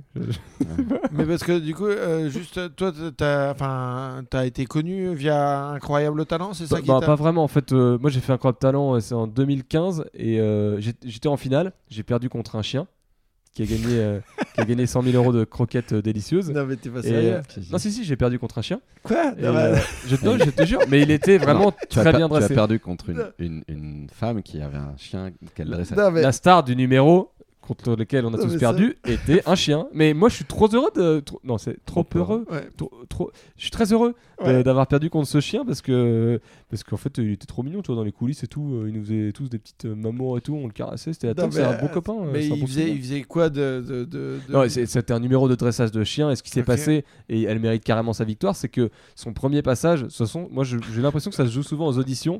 Il était tellement émouvant. Tu sais, c'était. Et c'était pas à l'eau de rose, c'était vraiment un chien qu'elle avait récupéré de la SPA. Et puis elle faisait du. Moi je connais rien en dressage de chien. Et puis ce chien, il faisait des trucs incroyables. Donc euh, c'était. Ah, euh, en plus, il y avait et le puis- storytelling non, puis, de, non, puis globalement, de la faut pas se SPA, mentir. Non, mais un incroyable talent. euh, si, les si- violons. si, si t'as pas un animal domestique ou des enfants, ou j'ai- il y y a quand même euh, des, Ou des choses qui, non, mais qui sont plus, plus émouvants que, euh, Enfin, bon que, que d'autres. Donc euh, c'est tout. Mais plus télévisuels. Ouais, plus télévisuel, plus émouvant. Mais en gros, donc j'ai fait euh, Incroyable Talent. Et suite à ça, euh, j'ai monté un peu bricoler mon spectacle euh, tranquille que je faisais en événementiel. Et moi, ce qui a tout changé, c'est que j'ai rencontré Arthur quand je faisais de la saison à Saint-Tropez. Ok. Donc j'ai fait de la magie au pourboire à sa table, À Pamplonne. à Pamplonne exactement. À Pamplonne. Après avoir rencontré 5-10 gars comme lui, c'est-à-dire euh, présentateurs, animateurs, tout ça, Ouais, ouais. à qui on, on se tape dans la main en disant Ah, on va faire des belles choses. Et du coup, on ne fait jamais de, de- de belles choses. Mhm. Mais, euh, mais c'est le jeu. Enfin, je pense que c'est des gens qui sont, qui sont surbookés, débordés. Et lui, Arthur, il a. C'était le moment, donc euh, coup de chance au niveau du timing, il montait l'émission Diversion, donc euh, il m'a pris dans cette émission. Et pendant, euh, pendant enfin ça, ça dure toujours, on, a fait, on en a tourné 6, c'est un prime sur la magie sur TF1 Ok. où on est euh, une troupe de plusieurs magiciens. Et, euh, et en parallèle de ça, je lui ai parlé de mon projet de spectacle. Il a organisé un showcase comme ça, un, un vendredi en fin de semaine. En disant, ouais, bah, tu, tu nous montreras avec plaisir. Et il a bien aimé le spectacle. Il a accepté de, de le produire. Mais il me l'a dit d'une manière tellement cool. Tu sais, moi, je me suis préparé euh, comme un fou pour ce showcase qui durait 40 minutes au feu de la rampe. Et je, je voulais que tout soit parfait alors que rien n'était Calé, quoi. et calé. Et à la fin, il me dit Oh, c'était cool. Et je dis Ouais, c'était cool, euh, c'est cool, c'est bien, euh, on se reverra jamais ou Non, non, c'est cool, je pense, on va, on va te produire. Mais je dis Mais tu me dis ça comme ça, comme si c'était euh, Tu veux un café Mais ouais, t'es en train de me changer la vie là, je rêve de monter sur scène. Et, et depuis, ça fait trois ans que je joue le même spectacle, donc c'est ça, c'est vraiment le rêve. Ok, c'est marrant. C'est un, un petit, un petit close-up euh, sur, sur la plage à Pamplonne. Et puis, Ouais. euh, On Ouais, sait jamais, c'est- on sait jamais d'où ça vient. Ouais, oui, non, oui, mais non, de toute façon, vrai, euh. Ce, ce close-up en question, parfois on se dit Ah ouais, donc c'est cool, il suffit de faire la table. Mais ça fait 4 ans que je faisais 11 heures de magie par jour à Saint-Tropez, et du coup. C'est cool qu'à un moment il se passe une rencontre Ouais, qui ouais, change ouais, un peu quelque chose. quoi. Même si en soi l'expérience est Non, incroyable. mais même si tu avais fait euh, euh, une heure de close-up et que c'était la première fois que tu faisais un close-up, euh, quand des gens reconnaissent un talent et, et décident de l'exploiter, c'est qu'il existe. Parce que tu as d'autres mecs qui vont avoir fait 11 heures de close-up euh, pendant 4 ans et qui n'auront jamais un Oui, truc oui, qui déclenche une bon, envie. hein. euh, Après, enfin, il faut, il faut clairement du talent, mais euh, il faut. Et il faut des circonstances. Ouais, voilà, c'est ça. Mais, Mais comme, comme vous disiez pour euh, Eric Antoine, c'est exactement ça. Je pense qu'il y a, il y a un moment, il y a, il y a un timing qui se fait, ou une rencontre, ou machin. Et puis, en fait, il faut toujours juste être prêt. quoi. Mhm. c'est- Il y a un, un vieux magicien qui, qui disait ça. qui ça, ça fait per, Jean-Michel référence. Mais ouais, Mais il s'appelle Jean Mad, il avait une péniche euh, qui s'appelle Métamorphosis, qui aujourd'hui c'est la nouvelle scène. hein. C'était une ancienne péniche d'un magicien où toute la jet set venait à Paris. Et, euh, et comme il dit, euh, bah, lui il a fait genre la fête de la fraise sur un, des tréteaux en plein air, Ouais, ouais. avec du vent, avec machin, etc. Et il dit juste, quelles que soient les circonstances, tu dois toujours faire ton travail au mieux possible, parce que tu sais jamais qui est là. ouais. Et tu dois le faire. De toute façon, ça, tu dois toujours faire ton travail le mieux possible, normalement. Et il dit, bah, je, je fais ça. Et puis, il y a un mec qui vient me voir en me donnant une carte de visite. Il me dit, rendez-vous demain à tel endroit. Puis, bah, le lendemain, il se retrouve à l'Elysée. Et puis, c'est devenu le magicien de l'Elysée pendant euh, 10 ans.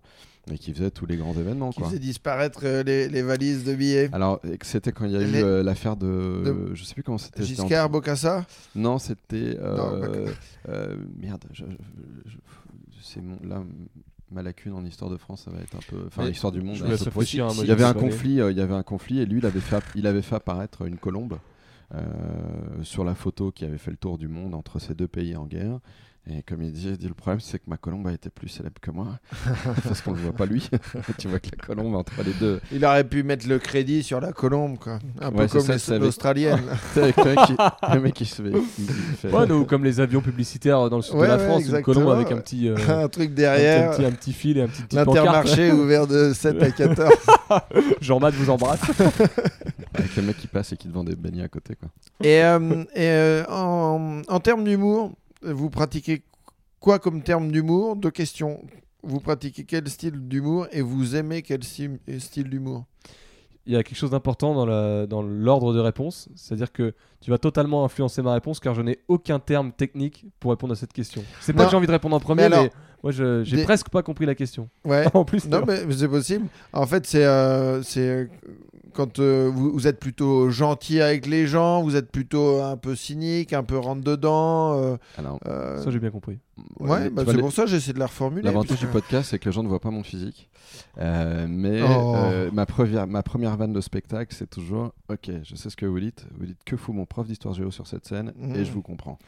J'ai un physique très mais- bonhomme, Mais un historien du- de la magie disait. quelque part. quelque part.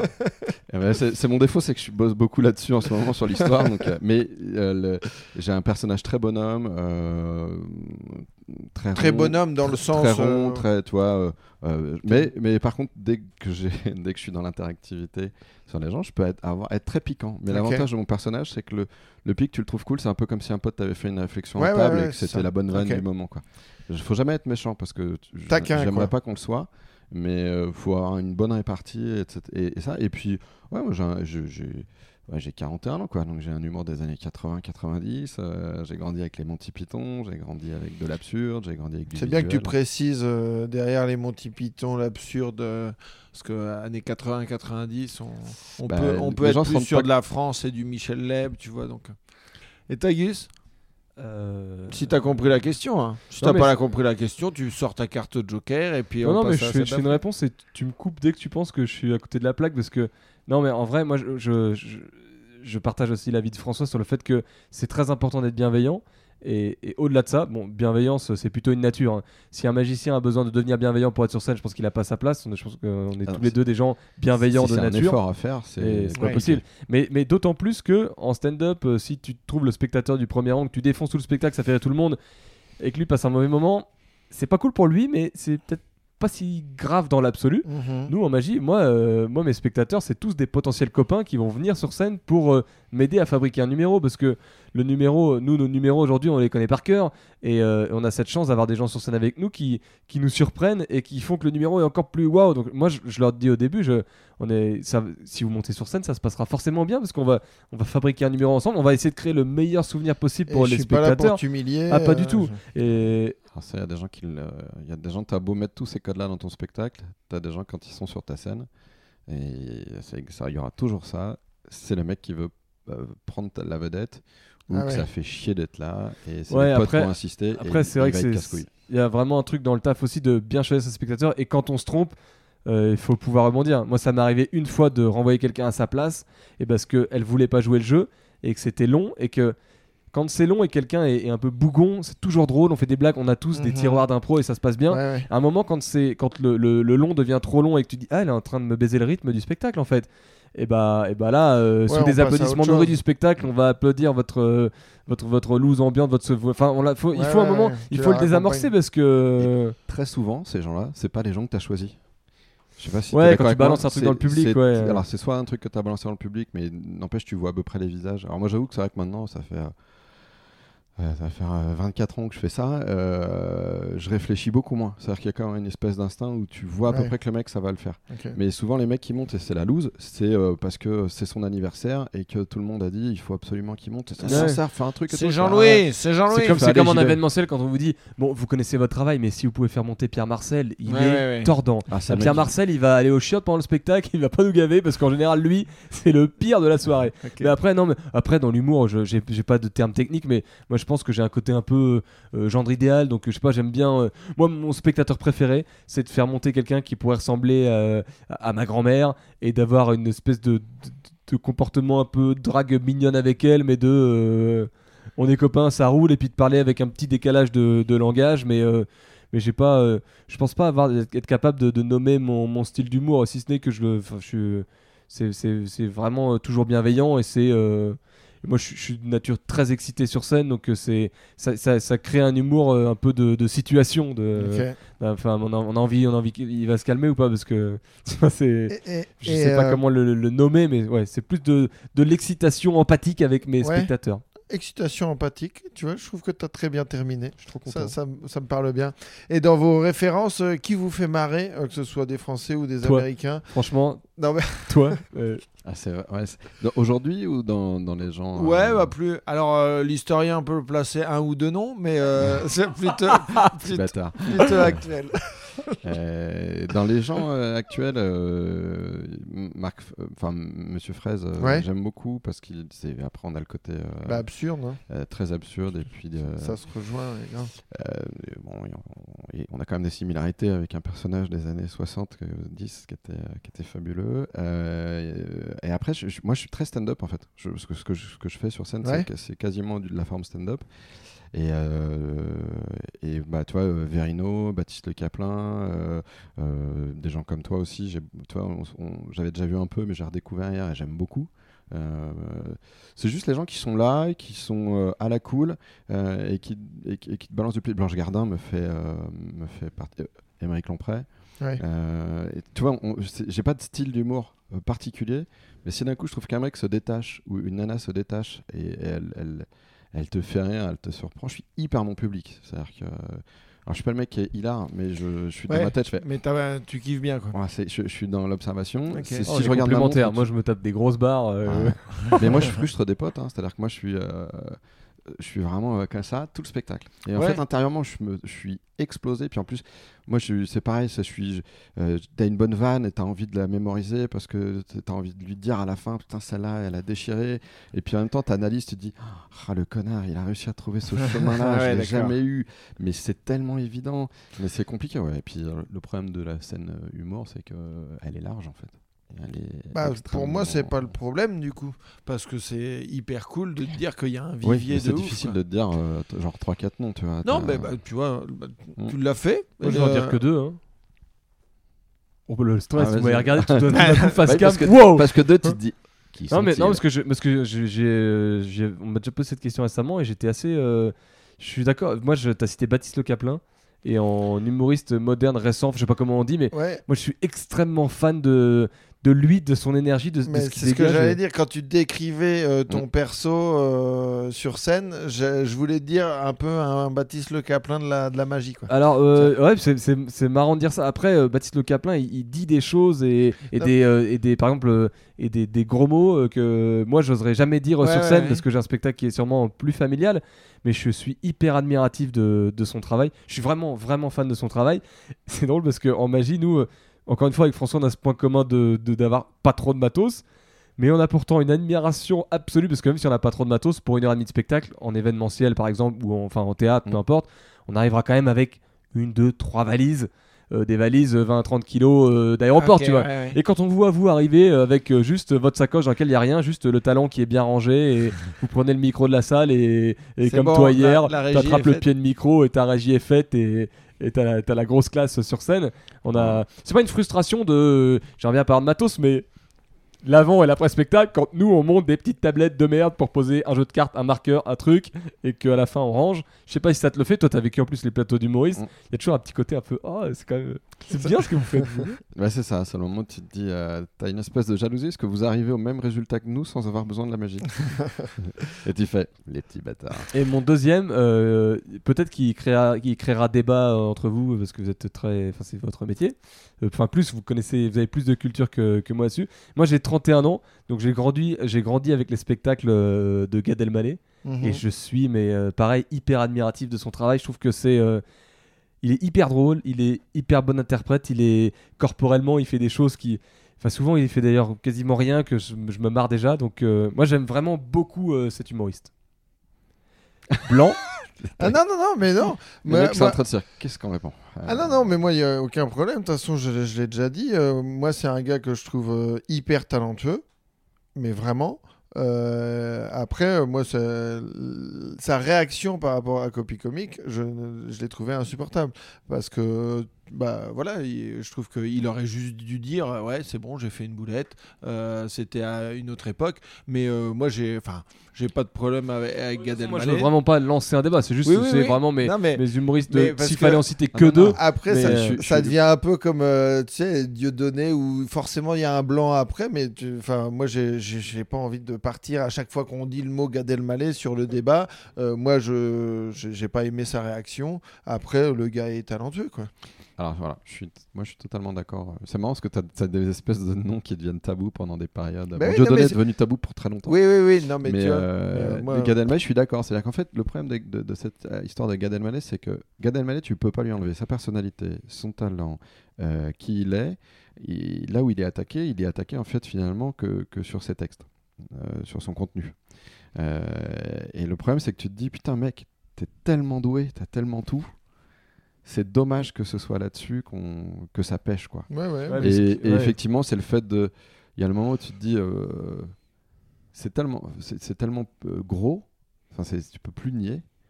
Il y a le moment tu, tu, tu devrais juste dire. Non, mais Bon, allez, j'ai je suis acceptation. et Moi, je puis sais pas si je, si je manque de culture sur le sujet, mais, mais quand tu dis c'est tellement gros, tu vois, sur- en, en condensé dans tous ces spectacles, on arrive quoi, bout à bout, à euh, une dizaine d'heures de spectacle. Euh, bon, bah, quand il y a euh, une ou deux vidéos copie comique, je sais même pas quel est le- je crois même pas que je les ai regardées parce que ça me chagrine de savoir qu'il y a ça. Donc, c'est pour ça que je dis je manque de culture. mais quand même il y aurait deux vidéos de 3 ou 5 minutes. Je, je trouve ça vraiment dur sur le ratio et surtout en tant que magicien, je trouve ça compliqué de, Alors, de critiquer ça parce que là vous en avez on- parlé, c'est pas bah, c'est pas le- c'est pas la même mentalité ce- selon si c'est des vannes ou si c'est de la magie a priori Alors, de je ce que vous peux- me Je dites. peux rebondir direct. Ouais. Euh, c'est tu, peux être euh, de culture. tu peux être magicien, euh, tout ce que tu veux, etc. Euh, faut pas oublier qu'Eric Antoine, quand il a démarré, euh, a été e- extrêmement contesté parce qu'en fait, des, des effets qu'il avait dans son spectacle étaient des effets de David Williamson, de Amazing Jonathan, avec un texte quasiment euh, à Ouais. l'identique, sachant que euh, Eric Antoine lui avait payé les droits, avait acheté ses droits. Ah voilà, c'est pas du tout Non, la mais- même chose. Mais, mais on, on est, sauf que lui a fait cette démarche. Oui, bah oui, oui. Plein d'autres magiciens, plein d'autres magiciens ne, ne, ne, ne réfléchissent même pas. C'est-à-dire qu'il y a des gens qui vont te faire un numéro. Le, le problème, c'est que le grand public ne connaît pas les magiciens américains. C'est-à-dire que pour nous aussi, on a. mais, on a l'équivalent le, le des- grand public ne connaissait pas Seinfeld ou euh, enfin je veux dire Voilà. euh, quand il n'y avait pas internet euh, on connaissait pas les, les, les spectacles de Seinfeld et machin mais bref du coup on va pas euh, Non, mais là, je pense que c'est terminé. Mais juste, moi, sur ma petite phrase de au ratio à la quantité de création, est-ce que, euh, est-ce que vraiment le débat n'a pas pris une ampleur euh, abusée par rapport. euh, bah, moi je pense mais- que ça aurait pris beaucoup moins d'ampleur si ça avait été désamorcé. Quoi, ouais voilà en disant Ouais, ouais. euh, désolé euh, Puis c'est- voilà Puis le c'est problème, c'est époque que, mais comme on dit, même si c'est 20 minutes sur 10 heures, euh, c'est 20 minutes quoi. Enfin, moi, je, je reste là-dessus euh, Euh, sans frustration. on, on va on va pas on va Pas, pas Ah, si, s'arrêter euh, parce que quand même. Ouais, on va pas. oh non, mais déjà, on va s'arrêter et euh, on va pas terminer là-dessus. Est-ce qu'il y a, est-ce qu'il y a un tour radiophonique? Est-ce qu'il y a, une- je sais pas, la magie radio, ça, ne- ça, ça ne marche pas? Si, Il y a- si, ouais, si, il y en a, il y a, il y a eu, il y a eu pas mal de magiciens qui s'y sont attelés. En plus, c'est redevenu une mode puisque maintenant, euh, euh, il y a- on, on ne peut plus jouer dans les salles, donc on, on fait par Zoom. Et, euh, et finalement, c'est le même concept qu'un truc Mais, radiophonique. mais là, genre là. ah, vous- si là, on devait faire un tour comme ça, Ouais, je pense que tu peux faire. euh, que, que Vas-y, vas-y, que, que non, euh, tu peux faire le. T'as une histoire assez sympa de géographie à raconter, je pense. Une histoire de géographie? Moi, j'essaie de te parler en langage codé, mais si. faut Ouais, bah, c'est ça. c'est- mais de tu l'as, fait. Euh, tour. euh, Tu l'as fait à, à Alice il y a deux jours en expliquant je pourrais faire ça, mais je vais pas le Ah, faire. oui, oui, si. Alors, le, sympa ça. Euh, alors l'effet, oui, est ultra simple en fait. C'est, euh, on va se mettre sur le concept. Il y a- je, pense- je pense que tu as toujours rêvé, beaucoup de gens ont rêvé d'avoir une vie un peu folle où on serait finalement euh, recruté par les plus grandes agences d'agents secrets et ce serait génial de pouvoir le faire. Et euh, bah, imagine que Mission Impossible te contacte aujourd'hui et te dit voilà, je vais vous proposer une formation. Juste, vous avez besoin d'être en binôme. Donc pour ce binôme, j'aimerais que dans ta tête, tu penses à- au prénom féminin, le- à un prénom féminin d'une personne que tu aimerais qui t'accompagne. Tu l'as euh, que- que tu, je- tu penses juste, hein, Ok. vraiment. Tu, tu as un prénom féminin en Mhm. tête Ok, tu prends la dernière lettre de ce prénom féminin et avec, tu vas penser à un pays d'Europe qui commence par cette lettre et c'est exactement le pays dans lequel tu vas partir faire ta formation Mission Impossible. Ok, c'est bon, je Tu l'ai. as ce pays d'Europe Ouais. Ok, génial. Maintenant, tu prends la dernière lettre de ce pays d'Europe et euh, je vais essayer de te désigner euh, un des personnages de Mission Impossible qui pourrait éventuellement être ton formateur et dont le prénom commence par cette lettre. Est-ce que tu connais un peu Mission Impossible? Non, alors, Non, pas du tout. Donc tu as ta lettre de toute façon. ouais. Donc euh, est-ce que si par exemple je te, je te propose que ce soit Tom Cruise, c'est-à-dire Ethan Hunt qui te forme, ça correspond à ta lettre? Ouais. Voilà. Et normalement, tous les gens qui ont écouté devraient à peu près arriver sur Ethan Hunt. Ok. Ok. Bon, bah, je comprends pas pour comment c'est possible, mais. euh, eh Ben, ben voilà, bah, c'est ça. Mais je suis content. J'ai- pas compris, mais je suis content. Bah, C'est ça, ne rien comprendre et aimer ça. Je crois que c'était, je sais plus quel magicien avait ce slogan. euh. Euh, euh, Drew Canigan Là, c'est l'historien en toi qui parle. Oui, oui. Bon, bah, merci les gars. Et puis, Bah, euh, et bah, ravi de vous avoir rencontré. Bonheur. Et puis, euh, et bah, à bientôt. Bisous. Bisous. Bisous. Bah voilà, collégial.